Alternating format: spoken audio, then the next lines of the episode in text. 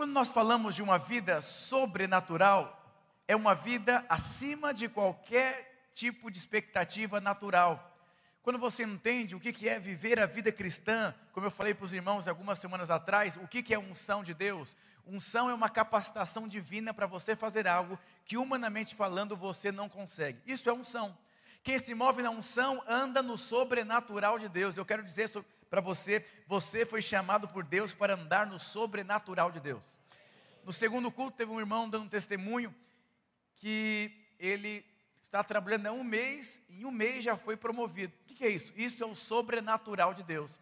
Você sabe que nós vivemos num tempo onde você muitas vezes começa a colher consequências da sua vida. Sabe, você se converteu, às vezes você fez dívidas que não era para ter feito, falou que não era para falar, talvez seja de uma maneira carnal, seu temperamento, seu jeito de ser, e você foi quebrando princípios. E depois que você começa quebrando princípios na sua vida, você começa a viver uma vida de colheita. Ah, apóstolo, daqui cinco anos eu termino de pagar as minhas dívidas. Isso é uma consequência. E às vezes você percebe que é um tempo de aceleração. Mas quando você olha para aquilo que você está envolvido, você só enxerga a consequência. E eu quero compartilhar com você um princípio espiritual poderoso que pode mudar a história da sua vida. Quando você olha para a sua vida, para aquilo que você tem, para aquilo que você está envolvido, você percebe consequências ou você percebe favor de Deus? Olha o que diz a palavra de Deus: e não vos conformeis com este século. Sabe, essa palavra conformeis é não identifiqueis. O mundo coloca uma forma, você começa a ser moldado de acordo com esse mundo vive, e você vai viver exatamente de acordo com esse mundo vive. A Bíblia diz que a única forma de você ter a certeza, de você comprovar que a vontade de Deus é boa, é agradável e perfeita, se você mudar a sua forma de pensar. E a única forma de você mudar a forma de pensar é você não se conformar com esse mundo. Diga para o seu irmão, não se conforme com esse mundo. Sabe, se você colocar um sapo em uma água quente, ele vai pular porque ele sabe que ali ele tem um risco de vida. Se você pegar um sapo e colocar numa água gelada, ele fica naturalmente. Se você for esquentando a água lentamente, o sapo não vai perceber que a água esquentou e ele morre. A nossa vida é assim exatamente. Sabe o que significa você não se conformar? Quantas pessoas se conformam com a pobreza? O cara ganha a mesma coisa a vida inteira, ele está tá feliz da vida, porque ele se conformou com a vida financeira dele. Se você está conformado com o que você tem, não tem como você ter algo a mais da parte de Deus. Aí você está conformado com o seu casamento, com o padrão do seu casamento, como funciona o seu casamento. Então, se você está conformado, você não vai comprovar. Se eu tivesse uma laranja aqui e falasse, essa laranja está doce ou está amarga? Você não teria como me dar a resposta porque você não experimentou. E a Bíblia diz para você comprovar, para você ter certeza que a vontade de Deus é agradável, você precisa mudar a forma de pensar. Pastor, como que eu mudo a minha forma de pensar? Não se conformando com esse mundo, não se conformando com esse século, não, não, não se adequando a um molde que o mundo coloca em você. E sabe que tem pessoas que são muito felizes. Eu sou pastor há muitos anos. E às vezes eu atendo alguns casais que falam, não vou nem falar nada, porque eles são felizes. O cara é feliz sendo mandado pela mulher, e a mulher é feliz mandando em tudo da casa. Mas eles sabem que eles estão errados, mas eles gostam de viver assim. Então tem áreas das nossas vidas que você sabe que você está errado, mas você gosta de viver assim. Eu aprendi uma coisa: se o casal está feliz, vivendo totalmente errado, quem sou eu para acabar com a vida deles? Né? Teve pessoas que vieram conversar comigo e ficaram tão nervosos. Eu falei, não estou entendendo. Você quer viver o favor de Deus, mas você não quer ajustar a sua forma de pensar. Certa vez um homem abastecendo um carro, tinha um cachorro lá chorando. O cara falou: por que esse cachorro está chorando? Ah, porque ele está deitado em cima de um prego. Por que não sai do prego? Porque a dor é suportável. Eu vou dizer algo para você, eu quero te mostrar biblicamente hoje algumas histórias de homens que não se conformaram com um contexto. Quando você se conforma com aquele contexto, esse contexto vai ser assim a sua vida inteira. Uma vez me convidaram para uma rádio fazer um programa e a pessoa estava me entrevistando e a pessoa me perguntou assim: o que, que custa mais caro? Ser rico ou ser pobre? Eu não vou te responder essa pergunta, irmão. Mas durante minha pregação você vai entender ela se você estiver aqui hoje comigo. E você vai perceber que tudo é uma questão de você se conformar. Quando você se conforma com uma situação, com um contexto, eu vou dizer, essa palavra tem a ver com um pastor, até com um irmão que acabou de aceitar Jesus. Porque eu posso ser um pastor conformado, ou eu posso ser um pastor que não vou me conformar, mas vou viver os meus dias segundo aquilo que Deus tem para a minha vida. Deus tem coisas poderosas e inexplicáveis. Eu nunca vou me conformar com pouco, porque o meu Deus é um Deus muito grande. Eu sirvo um Deus que é amoroso, que, que provê todas as coisas, que faz o que não é para que seja. Mas eu preciso tomar uma decisão de não me conformar com aquilo que eu tenho. Uma vez um jovem falou, pastor, eu preciso muito da sua ajuda, eu quero prosperar na minha vida, eu quero que você me dê uns conselhos. Eu falei, tudo bem, eu vou levar você num lugar, você vai pagar a gasolina e o seu almoço. Eu andei com ele duas horas e quinze, mais ou menos, aqui em São Paulo. Fui até o extremo sul, bem extremo, extremo, extremo sul. Falei, sai do carro, vamos sair do carro. E a gente começou a andar, a gente começou a evangelizar. E eu comecei a fazer algumas perguntas para algumas pessoas na rua. Eu falei, quantos anos faz que você mora aqui? Ah, faz uns 50 anos, 30 anos, era do meu bisavô, tataravô, é, tio, não sei o quê, construiu um puxadinho aqui e tudo. Você vê que nem passava pela cabeça deles saírem daquele lugar mas eram pessoas felizes. E eu vou dizer uma coisa: você tem exatamente aquilo que você tem por revelação. Se você é feliz com pouco, aleluia. Mas eu, você sabe que existem pessoas que são felizes não tendo nada. Mas essa não é a vontade de Deus para a sua vida. A vontade de Deus para a sua vida é que você tenha uma vida em abundância. Inclusive, Jesus veio te trazer essa vida. Mas o diabo também veio matar, roubar e destruir. Talvez você não tenha sonhos, você foi destruído das suas emoções, está tudo acabado, e você é feliz, porque você quer tentar se convencer que essa é a vida que Deus tem para você. Já conversou com pessoas que se autoconscientizam que assim, é assim, vai ser assim a vida inteira? Porque a pessoa não quer avançar, não quer crescer. Certa vez um sapo morava num lugar muito bonito, verdinho, lindo, e um dia ele caiu num buraco. E quando ele caiu no buraco, tinham muitos sapos. E um lugar escuro, sujo, desconfortável, pouco espaço. E aquele sapo começou a falar assim: Nossa, aqui é muito ruim, aqui é muito feio, aqui é muito chato, aqui é muito sujo. E os outros sapos falaram assim: Vamos bater em você, cara. Como assim? Não estou entendendo. Não existe, uma, não existe outra vida. Ele falou: Existe. Do lugar que eu vim, o lugar era bonito, era confortável, era arejado. Vamos bater em você. Você está é louco, você bebeu. Sabe o que isso significa? São duas formas de você pensar. É interessante que Henry Ford diz o seguinte: se você pensa que pode, ou se você pensa que não pode, de qualquer forma você está certo. Diga para o seu irmão, você está certo. Eu quero começar pela primeira história de um cego de nascença, chamado Bartimeu. Está lá em Marcos capítulo 10, do versículo 46 até o 50. Diga para o seu irmão, você está conformado Faz uma experiência, pega um gato, pega um animal gato e tenta dar um banho nele com água assim e veja o que vai acontecer. Porque ele não se conforma com água.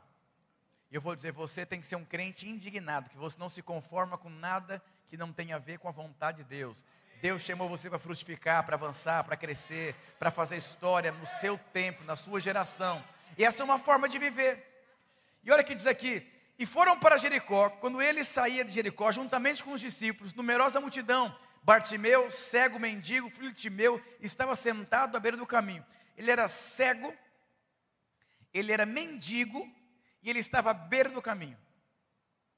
E olha, olha que situação complicada. Diga cego, mendigo e à beira do caminho. Você concorda que ele poderia se conformar com a vida dele? Ele, ele não estaria certo se ele se conformasse com a vida dele? Mas também, se ele falasse, eu vou ser curado, Deus vai mudar minha vida, ele também estaria certo. Eu vou dizer, você tem exatamente aquilo que você crê. E ouvindo que era Jesus, o Nazareno, pôs-se a clamar: Jesus, filho de Davi, tem compaixão de mim. E muitos o repreendiam para que se calasse, mas ele cada vez mais gritava mais: Filho de Davi, tem misericórdia de mim. Parou Jesus e disse: chamai-o. E chamaram então o cego, dizendo: Tem, tem bom ânimo, levanta-te, ele te chama. Lançando de si a capa, levantou-se, deu um salto e foi ter com Jesus. Presta atenção nessa, nessa história aqui. Presta muita atenção nessa história aqui. Ele era cego, ele era mendigo e ele estava à beira do caminho. Ele não enxergava. mas ele ouviu que Jesus estava passando por ali. Ele reconheceu uma oportunidade não com seus olhos, com seus ouvidos. E ele começou a gritar porque ele percebeu que Deus poderia fazer um milagre na vida dele. As pessoas começaram a repreender ele, mas ele não deu ouvido para ninguém. Por que, que ele não deu ouvido para ninguém? Porque a dor dele não era mais suportável. Enquanto os seus problemas forem suportáveis, as pessoas vão conseguir impedir você de chegar até Jesus. Muitas vezes você, não, agora a coisa vai. Começa a vir outros problemas. E o problema que você quer resolver, ele ainda está suportável. E porque o problema que você tem na sua mão ainda está suportável, aí quando você vai para resolver, ele aparece outro problema. Fala, ah, depois resolve isso aqui. E assim você vai viver na sua vida. Só tem uma forma de você experimentar um milagre é quando o que você precisa se tornou insuportável. Se você não resolver, você não consegue nem viver mais. Ai, quer oração, irmão? Eu quero. Eu quero orar para minha mãe, para meu pai, minha tia, uma porta de emprego, uma prosperidade. Eu vou dizer uma coisa: Jesus nunca te pergunta duas, duas coisas que você quer. Jesus sempre pergunta uma coisa para você. Se você for ler os milagres que Jesus fez, ele perguntava para o cego: O que, que você quer que eu faça? Eu acho que o cego deve pensar assim: caramba, ele é Jesus e eu sou o, o, o problemático aqui. Ele, Jesus não está vendo que eu não sei enxergar? Está de brinco. Por quê? Jesus sabia que ele era cego, mas Jesus queria saber se ele tinha outros alvos de oração na vida dele. Ó, oh, Jesus, o seguinte, o seguinte, eu estou cego, mas se abrir uma porta de emprego eu vou ficar mais feliz, porque está cheio de crente assim, ele está orando por tudo na vida dele, mas ele não tem algo específico na vida dele que se tornou insuportável, mas ele quer fazer várias coisas ao mesmo tempo. E quando Henry Ford fala, se você pensa que você pode, você está certo. E se você pensa que você não pode, você também está certo. A nossa vida é assim.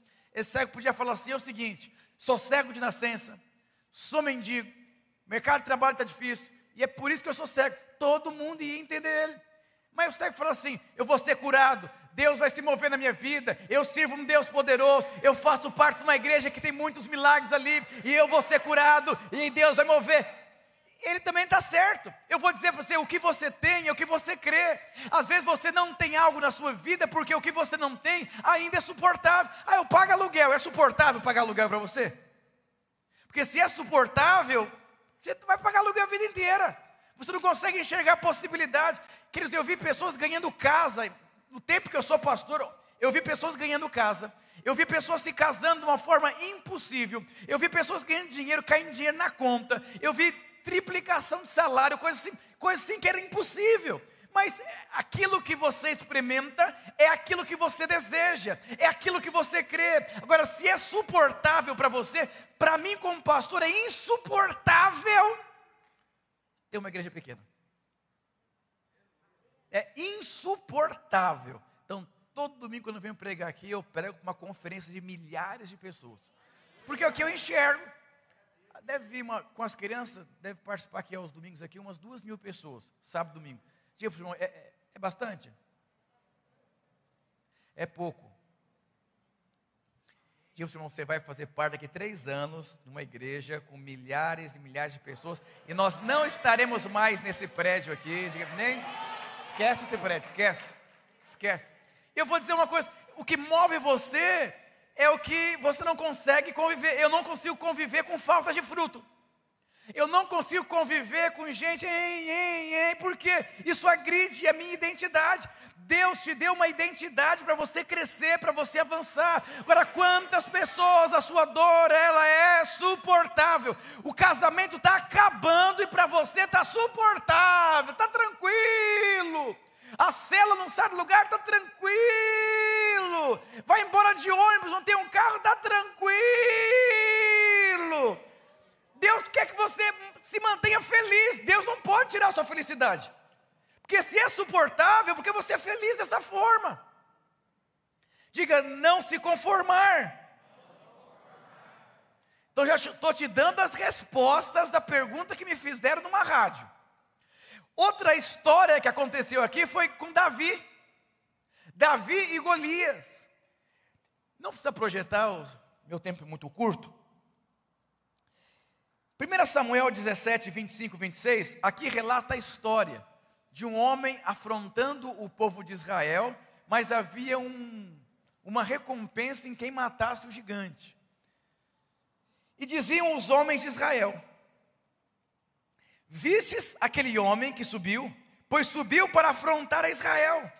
Há de ser, pois, que o homem que o ferir, o rei enriquecerá de grandes riquezas, e lhe dará a sua filha, e fará livre a casa do seu pai em Israel. Livre de imposto, casar com a filha do rei e ficar rico se matasse Golias. Mas não tinha nenhum homem ali, porque a pobreza era suportável. Uma vez, um homem enche uma, piscina ali de, de jacarés e fala: quem passar pelo outro lado eu vou dar um milhão. Um homem pula e sai nadando, nadando, nadando, nadando e chega do outro lado.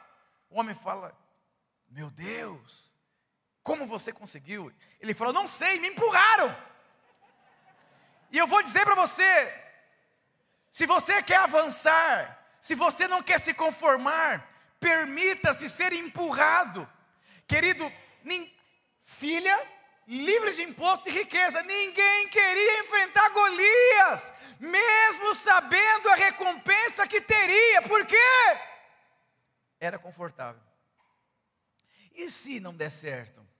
E se eu colocar o coração para casar e a pessoa me abandonar?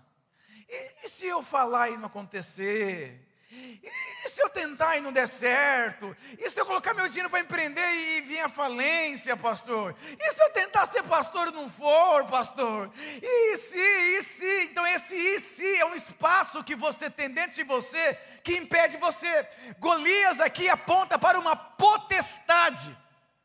Durante 40 dias, Golias paralisou o povo de Israel. Golias falava assim: tem homem aí? E o povo assim, ai meu Deus do céu, não sei.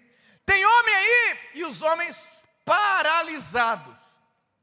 Golias aponta para uma paralisia espiritual. Se você sente que o seu casamento está parado, sua vida emocional está parada, sua vida financeira está parada, seu ministério está parado, tem um Golias afrontando sua vida. E aí Davi entra na história. E quando Davi entra na história, ele resolve o problema. A questão não é idade, a questão é uma identidade que você carrega. Olha que diz, João 14,30: Não tenho muito tempo mais para falar com vocês, pois o governante deste mundo se aproxima, e ele não tem poder algum sobre mim. Olha o que Jesus está dizendo: o diabo está vindo, mas o diabo ele não tem espaço nenhum em mim. Eu vou dizer para você algo. Todas as áreas da sua vida que tem um espaço do diabo, o diabo consegue te resistir. Preste atenção no que eu vou dizer para você. Todas as áreas da sua vida, se você der um espaço para o diabo, o Golias se manifesta. Uma vez um homem, o sonho dele era ter uma casa, e o diabo disse: Eu vou te dar uma casa. O que, que é isso? Não aceito nada que vem do diabo. Você vai querer mandar na casa? Falou, não, fica tranquilo. A casa é maravilhosa, a casa é linda, a casa é limpa. Eu só me deixo colocar um preguinho na parede assim, bem escondidinho. Ah, aí sim, né? Tá bom. O cara foi trabalhar, quando ele volta, tinha uma carniça pendurada no, no, no prego. O que, que é isso, diabo? O diabo falou, cala a boca. A casa é sua, você manda nela. O prego é meu e eu mando nele. E eu vou dizer para você, tudo que você tem espaço o diabo vai resistir você, porque ele encontrou um espaço. Quando eu me tornei pastor, eu participei, participei do seminário, e lá tinha uma aula sobre plantação de igreja. E eu sempre desejei ser exitoso naquilo que eu estou fazendo. E lá o pastor foi ministrando, falando sobre potestade das regiões. Toda região de São Paulo tem potestades diferentes. E, mas o pastor é a autoridade principal naquele lugar para repreender o, o inferno naquele lugar. Aí o pastor estava falando: se você for repreender uma potestade, essa potestade tem parte com você, a igreja não cresce. E eu fui para um lugar que era cachoeirinha, lá tinha cemitério. Todo lugar que tem cemitério tem muita macumba. E tem muitos morros perto da cachoeirinha. Todo lugar que tem muito morro tem muito, muito é, evangélico pentecostal. São é, cristãos místicos que não têm princípio e não têm transformação no caráter. E todo lugar que tem cemitério tem muita prostituição. Muito motel, e aí eu ia confrontar essa potestade. Primeiro, meu casamento tinha que estar ajustado, santidade. Outra coisa, tinha que pregar não baseado em um misticismo, confrontar princípios e imprimir princípio na vida das, das pessoas. E ali eu comecei. E a igreja cresce, cresce, cresce, cresce, cresce, cresce, cresce não para de crescer. Mas por quê? Eu sou o pastor dessa igreja. E aí eu preciso ser uma pessoa posicionada. Você é o pastor da sua casa, você é o pastor da sua célula, você é o pastor do seu empreendimento. Mas se você quiser repreender algo que tem um espaço em você, você vai ter muitos problemas com Golias. Porque Golias ele tem autoridade de resistir você. Davi não tinha espaço com o medo, porque ele lutou com o leão, ele lutou com o urso. E porque ele não tinha espaço com medo, ele foi o único que teve coragem de enfrentar o gigante. Ele foi o único que teve coragem de nadar numa piscina cheia de jacaré. Porque eu vou dizer uma coisa para você, irmãos. É, quando você, quem olha para frente, não fica parado no tempo. Estou magoado, ninguém fez uma festa quando eu nasci. Olha o jacaré, ele vai me morder. Olha o Bolsonaro, agora o Lula, Lula vai pegar todo mundo agora. Ah, Casca Dilma, e o João Glória, e meu Deus. Então você fica ali olhando para o jacaré, olhando para o lado. Mas eu vou dizer uma coisa para você. Você foi transportado do império das trevas para o reino do Filho do seu amor. Então quem governa a sua vida agora é Jesus Cristo. E você precisa aprender a olhar para frente. Agora, se você fica olhando para o lado, para trás, meu Deus, olha lá, não sei o que, olha a irmã, olha o irmão, o irmão rompeu, não rompeu, outro casou, não casei, agora, não sei o que. E aí você fica paralisado, não tem recompensa. Eu vou dizer, quem olha para frente, dificilmente ele para no tempo da vida dele. Porque ele não olha, ele não, não percebe nada ao seu redor. Ele sempre está olhando para um foco. Diga para o seu irmão, você é alguém que olha para frente ou para o lado, ou, ou fica olhando para trás? Está lá o povo no deserto, rumo a Canaã, de repente, deu uma saudade do passado. Ah, aquela cebola cozida do Egito. Hum, ai, meu ex-namorado. Ai, meu Deus. Ai, a praia nesse calor. Ai, você como. Ai, meu antigo emprego. Ai, eu perdi meu dinheiro aqui nesse empreendimento. Agora. Ai, ai, ai, e aí o jacaré vai come você. Uma vez eu ouvi de um homem de Deus que a, a sua crise não pode passar de três dias. Não começa a feder por dentro. Aí um mês de crise de casamento. O que, que é isso, meu irmão? Um mês de crise emocional. Não fala comigo, não conversa comigo. É uma coisa assim. Diga para o seu irmão, aprenda a olhar para frente, irmão.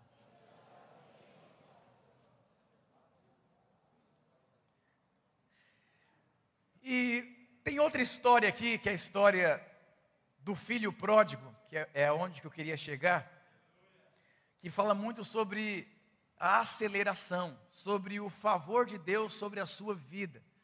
Sabe, conforme você vai vivendo a sua vida, às vezes você dá uma tropeçada aqui, toma uma decisão errada ali, faz o que você não deveria ter feito, fala o que não era para fazer, você viu que não era para ter visto, você assinou um papel que não era para você ter assinado, e aí você quebrou uma série de princípios. Esse jovem aqui, o filho pródigo, na, na época que ele morava na casa do pai dele, ele era muito amado, mas ele não conseguia enxergar que ele era amado, ele achava que o pai dele estava atrapalhando a vida dele, e ele tomou uma decisão na vida dele, uma decisão que custou muito caro. Ele pediu herança do seu pai em vida e foi embora.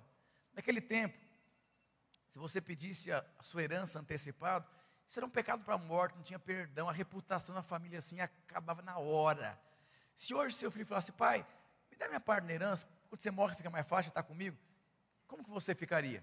Imagina naquele tempo. Mas tá, tá ok, esse jovem foi, foi embora, gastou todo o dinheiro que ele tinha, com prostituição, com festa, com farra. E a Bíblia fala que ele desejou comer comida de porcos. Ele não tinha nem dinheiro para comprar comida de porcos. Ele desejou. E quando ele estava no fundo do poço, diga para o seu irmão: o fundo do poço pode ser o melhor lugar da sua vida. Mas diga, não precisaria dele. E a Bíblia diz lá em Lucas capítulo 15 que ele, ele caiu em si. Aquele jovem, ele, ele caiu em si, tipo assim, eu não preciso viver dessa forma. Na casa do meu pai tem comida, tem cobertor, tem água quente. Eu vou voltar para a casa do meu pai.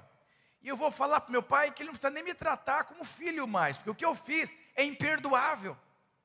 Ele pode me aceitar como um dos seus empregados. E ele decidiu voltar para casa. Quando ele volta para casa, ele encontra um pai com os braços abertos. Ele encontra um pai que dá uma sandália nova, um anel no seu dedo, uma festa linda para receber o filho de volta. Sabe o que significa? O pai não ficou ferido com o filho. Mas o pai cria todos os dias que aquele filho voltaria para casa. E aonde que eu quero chegar com essa história? Esse é o ano da aceleração. E esse jovem, ele estava vivendo uma vida de consequências de dívida, consequências de escolhas erradas, consequências talvez do seu temperamento. Estava ali vivendo uma série de consequências. E de fato, o que você planta, você colhe. Mas existem é, experiências que você tem com Deus, que o favor de Deus manifesta na sua vida e Deus restaura na sua vida uma posição de honra. Poucas pessoas têm experiências como essa, mas eu oro que nessa noite você tenha uma experiência como essa. E quando ele voltou para casa, Deus restituiu a vida dele. Deus restaurou a vida dele. Irmãos, eu como pastor, eu vi Deus fazer milagres assim inexplicáveis na vida de muitas pessoas. E o interessante é que os milagres que acontecem milagres que eu digo são frutos de danos que aconteceram. Foi fruto de irmãos que caíram em si e abriram mão do seu orgulho e voltaram para a casa do pai. É, o pai foi só um canal de favor de Deus na vida dele. Mas aonde que eu quero chegar?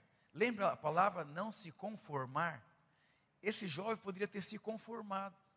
Tomei decisões erradas, acabei com a minha vida, agora eu vou me entregar à desilusão. Quantas pessoas saem da igreja, caem em si, o orgulho não deixa voltar para a igreja? Quantas pessoas vão embora de casa e o orgulho não deixa voltar para casa? Uma vez uma pessoa foi demitida do seu serviço, aprontou no serviço, ganhava muito bem. E eu disse para ele, falei, se você voltasse lá e pedisse perdão para o seu patrão, e de repente o favor de Deus alcançasse você naquele dia. Você tem coragem? Não tenho, pastor. Eu falei, então você vai ficar muito tempo desempregado.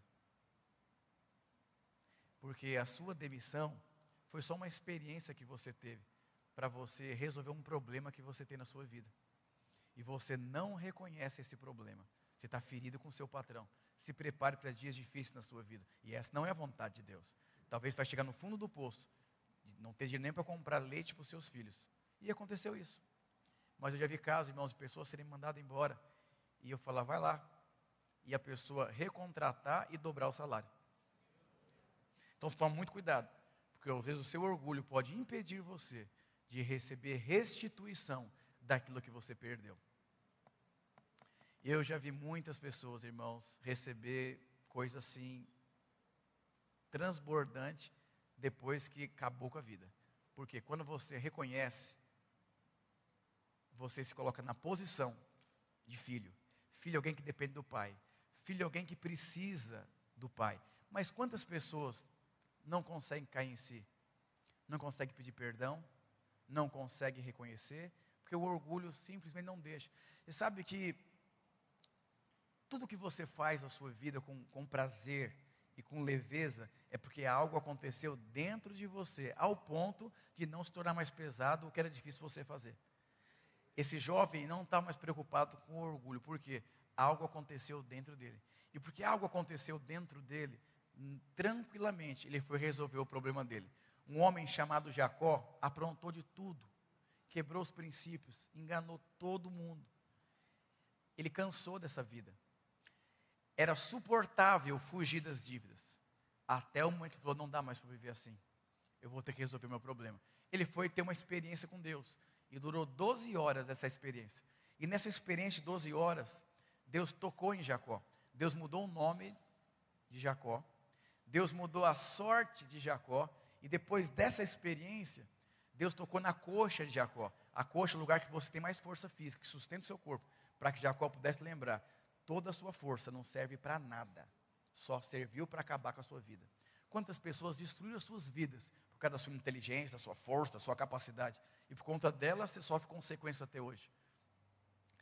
E ele decidiu voltar e pedir perdão para o seu irmão, que ele tinha enganado. Mas tinha só um problema. O irmão dele, irmão, estava com 400 homens atrás de Jacó para matar Jacó. E Jacó não estava nem aí. Por quê? Jacó tinha resolvido o problema dentro dele. E quando Jacó chega diante do seu irmão, Esaú, Esaú fala assim: Jacó, eu vou perdoar você, porque alguma coisa aconteceu na sua vida, em algum lugar, você morreu já por dentro. Eu não vou matar você. Eu vou dizer, foi um homem que foi enfrentar a morte, porque já tinha tido uma experiência dentro dele de resolver os problemas da vida dele. Uma vez no encontro com Deus, eu pregando, tinha um jovem que foi para o encontro, fugido, que os traficantes foram para matar ele na sexta-feira, numa emboscada, ele conseguiu fugir, foi para o encontro, e ali teve muitas experiências com Deus. Quando deu sábado à tarde, falou, pastor, eu preciso ir embora, porque eu preciso morrer. Eu falei, o que, que é isso? Ele falou, eu fugi da morte, mas hoje eu tenho consciência que o que eu fiz, eu não deveria ter feito. E se eu morrer, eu sei para onde eu vou. Eu vou ser salvo. E eu vou lá, e eu vou lá para os traficantes me matarem. Mas é o melhor dia da minha vida. O senhor não tem ideia como é ruim viver fugindo. Mas eu não, eu cansei de fugir. Eu entendi que o problema estava aqui. Eu vou lá resolver o problema. Aí, falei, não, mas você fica até o final do encontro. Vou pagar até um bolo para você. Você vai comer junto comigo aqui, eu vou pagar o bolo. Ele foi chorando muito. Ele estava com a esposa dele, um casal jovem. Me abraçou, chorou, falou, pastor, que Deus te abençoe. E um dia nós nos veremos. Falei, aleluia. Um dia nós nos veremos na eternidade. Chorou, chorou, chorou. Ele foi embora. E aí eu falei, nossa, puxa, fiz meu papel como pastor. Aí no sábado ele voltou, Falou, pastor, aconteceu algo na minha vida. Falei, o que aconteceu? Os traficantes me pegaram, colocaram vários revólveres na minha cara e disse o seguinte, e eu comecei a chorar muito, e eu comecei a falar o porquê que eu fugi, e o porquê que eu decidi até, ir até eles para eles me matarem. Eles decidiram não me matar, porque algo tinha acontecido comigo, alguém tinha me matado por dentro. Eu falei, quem me matou por dentro foi Deus. Deus mudou meu nome, Deus mudou minha história. Eu sou um príncipe de Deus. Eles não mataram esse rapaz, falou, mas o seguinte, toca a sua vida. Mas se algum dia você desviar do caminho de Deus, a gente volta e mata você. Sabe, sabe o que aconteceu? Esse jovem. Você consegue fugir até o dia que se torne insuportável a sua fuga. Você pode fingir que não tem problema no seu casamento até o dia que se tornem insuportáveis os problemas do seu casamento. Você pode viver uma vida fugindo da realidade financeira, mas um dia você vai perceber. Eu vou dizer, não espere chegar no fundo do poço para você cair em si. Caia em si antes de você chegar no fundo do poço. Reconheça que você não dá conta. Reconheça que você não sabe ser um pai da maneira certa. Irmãos, eu, eu, eu, eu não sei ser um pai, eu não tenho experiência, uma bagagem. Eu falo, Deus, me ensina a ser pai. E Deus me dá graça para ser pai. Deus, eu lembro quando eu fui ser ordenado, falei, pastor, é melhor o senhor não me ordenar. Eu não, não sou assim uma pessoa assim, completamente qualificada para ser um pastor. Ele começou a ministrar na minha vida. E eu, eu, eu me tornei um pastor reconhecendo que eu não tenho condições. E quando você reconhece que você não tem condições, você é alguém que reconhece que foi Deus que levantou você. E quando você reconhece que foi Deus que levantou você, as coisas não afetam mais a sua vida, porque Ele é o seu escudo, foi Ele que levantou, Ele que moveu. Você tem que aprender a estar na posição certa em Deus. Deus, Ele é o seu escudo. Deus, Ele te capacita. Quantas pessoas você tem tudo para dar certo, mas você vai na sua força, na sua inteligência, na sua capacidade. Não funciona. Quando você for desconcertado por dentro, fala: olha a situação, eu vou voltar para a casa do meu pai. Lá tem comida, lá tem favor, lá tem amor de Deus. Isso muda completamente a história da sua vida. Agora a questão é: você tem, o seu orgulho deixa você reconhecer? Ou você está é, moldado por um orgulho, por uma forma? Deus ama a sua vida incondicionalmente. Se você soubesse o tanto que Deus te ama, abre mão do orgulho, reconheça que você é uma jovem madura, que passou do pé, já era para ter casado. Reconheça, vai pedir ajuda. Reconheça que você está falido. Conserta aqui por dentro abre mão do seu orgulho, pelo amor de Deus. Irmãos, eu sou uma pessoa tão frágil, vocês, vocês não entendem como é que eu sou frágil, como que eu sou dependente de Deus.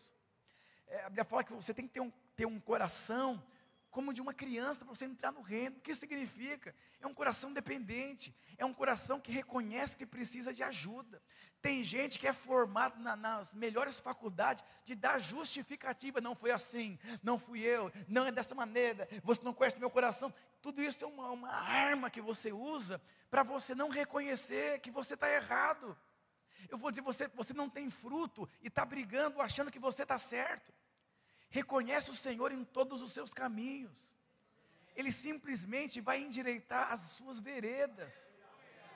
Irmãos, há muito favor de Deus sobre a sua vida. Deus te ama muito. O sobrenatural, ele se manifesta quando o natural acaba, quando você reconhece, quando você cai em si, quando você conserta aqui por dentro. Oh, irmãos, Deus é tão perfeito, Deus é tão lindo, Deus é tão maravilhoso, Deus é perfeito em tudo que Ele faz.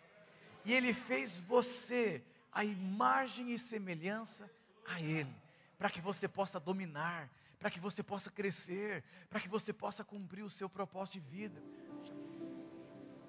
Vamos ficar de pé.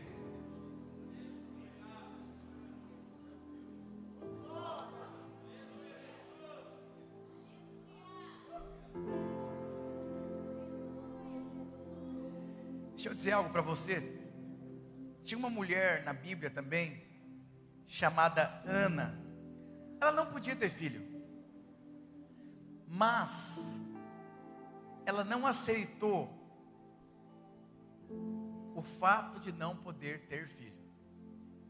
E simplesmente ela se posicionou pela fé. E ela gerou um homem de Deus chamado Samuel. Então você precisa entender que Deus requer de você um posicionamento de fé. Diga aleluia, glória a Deus. O que, que você está indignado aí, meu irmão? Você tem que estar tá indignado. Não se, não, não se conforme com os fatos naturais. Não despreze eles, mas creia na palavra que Deus diz ao seu respeito. Aleluia. Talvez você tenha alguns espaços dentro de você. Então Golias ele fica resistindo à sua vida. Mas hoje eu quero fazer um apelo. Aquele jovem, quando ele caiu em si, ele fechou os espaços dentro dele e voltou para a casa do pai. Se você tem espaço do medo, espaço da incerteza, o espaço, sabe, tanta crise. Deus quer fazer um milagre dentro de você. E Deus quer liberar um milagre sobre a sua vida. Eu quero que você feche seus olhos.